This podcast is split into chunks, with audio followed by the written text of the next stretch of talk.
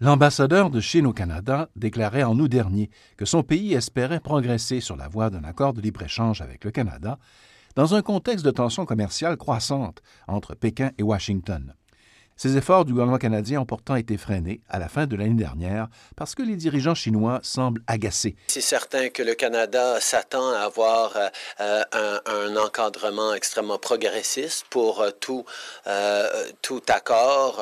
Rappelons que le premier ministre canadien, Justin Trudeau, insiste depuis son arrivée au pouvoir qu'il veut négocier un accord commercial dit progressiste avec la Chine, donc un accord qui couvrirait certaines questions liées aux conditions de travail, à l'environnement, à l'égalité homme-femme et à la gouvernance qu'on parle de choses comme euh, environnement, comme euh, les droits des femmes, comme euh, les droits sur le travail, des choses comme ça.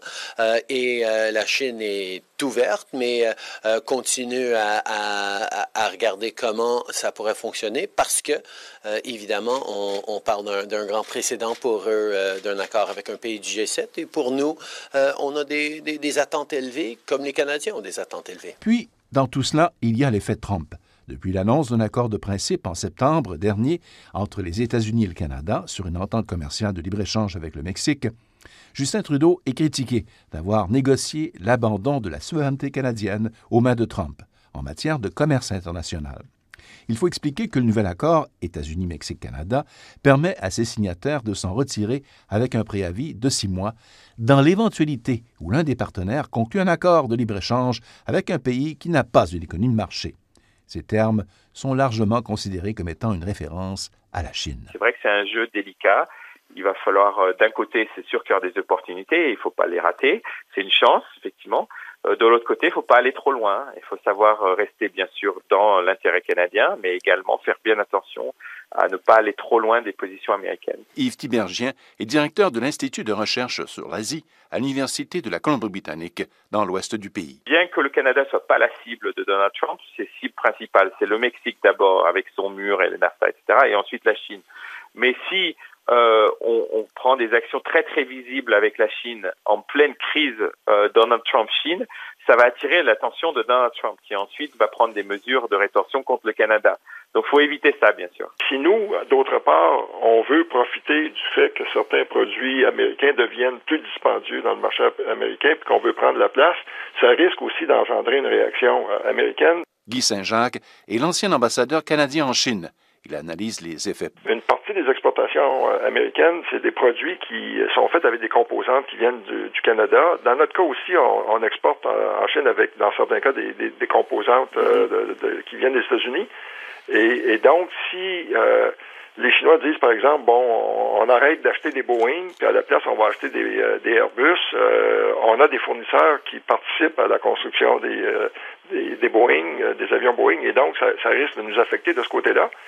Et puis, euh, en fait, c'est ça, quand on embarque dans une guerre, on ne sait jamais où ça va s'arrêter. Au milieu de tout ça, il y a... Euh, il y a une crise autour de l'OMC. C'est l'arbitre euh, général du commerce mondial. C'est ce qui permet, donc c'est quelque chose d'unique, ça permet quand il y a des griefs entre deux pays d'aller à un tribunal à Genève et puis d'arbitrer. Le chroniqueur spécialiste de l'Asie, Yves Tibergien, souligne que l'administration Trump ne veut plus laisser de place à la Chine et cela pourrait causer des problèmes au Canada. C'est ça que Trump est en train de. La première chose qu'il fait, c'est qu'il a gelé le, la nomination des juges. Donc, il y a normalement il y a sept juges et pour faire un, il faut un panel et avec un panel il faut au moins trois. Aujourd'hui, il en reste plus que trois. Donc, dès qu'il y en a un, parce qu'ils ont des mandats de quatre ans, dès qu'il y en a un autre qui finit son mandat de quatre ans, euh, le système s'arrête parce que les États-Unis bloquent complètement les nominations de juges.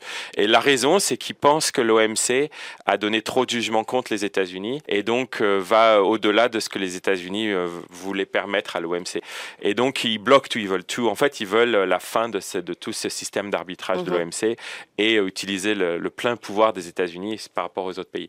Et c'est par rapport à ça que donc le Canada a convoqué 11 autres pays qui sont des puissances moyennes. Donc, il y a euh, l'Union européenne, le Japon, la Corée, euh, etc., le Mexique euh, et le Chili, etc., pour discuter de ce qui se passe et d'essayer d'avoir une position commune. Et en fait, ils ont, ils ont écrit un communiqué commun qui disait nous sommes pour le multilatéralisme, pour l'OMC, pour etc. Mais ils n'ont pas encore, ils ont beaucoup échangé d'idées. C'était déjà un point intéressant. Le Canada commence à faire alliance avec d'autres, mais ils n'ont pas trouvé euh, une solution euh, et il n'y a pas totale confiance envers la Chine non plus. Donc c'est ce, groupe de 12 qui se trouve entre les deux euh, et qui va se revoir en janvier. Donc on va voir s'ils arrivent à mhm. générer suffisamment d'énergie. Un reportage de Radio-Canada International.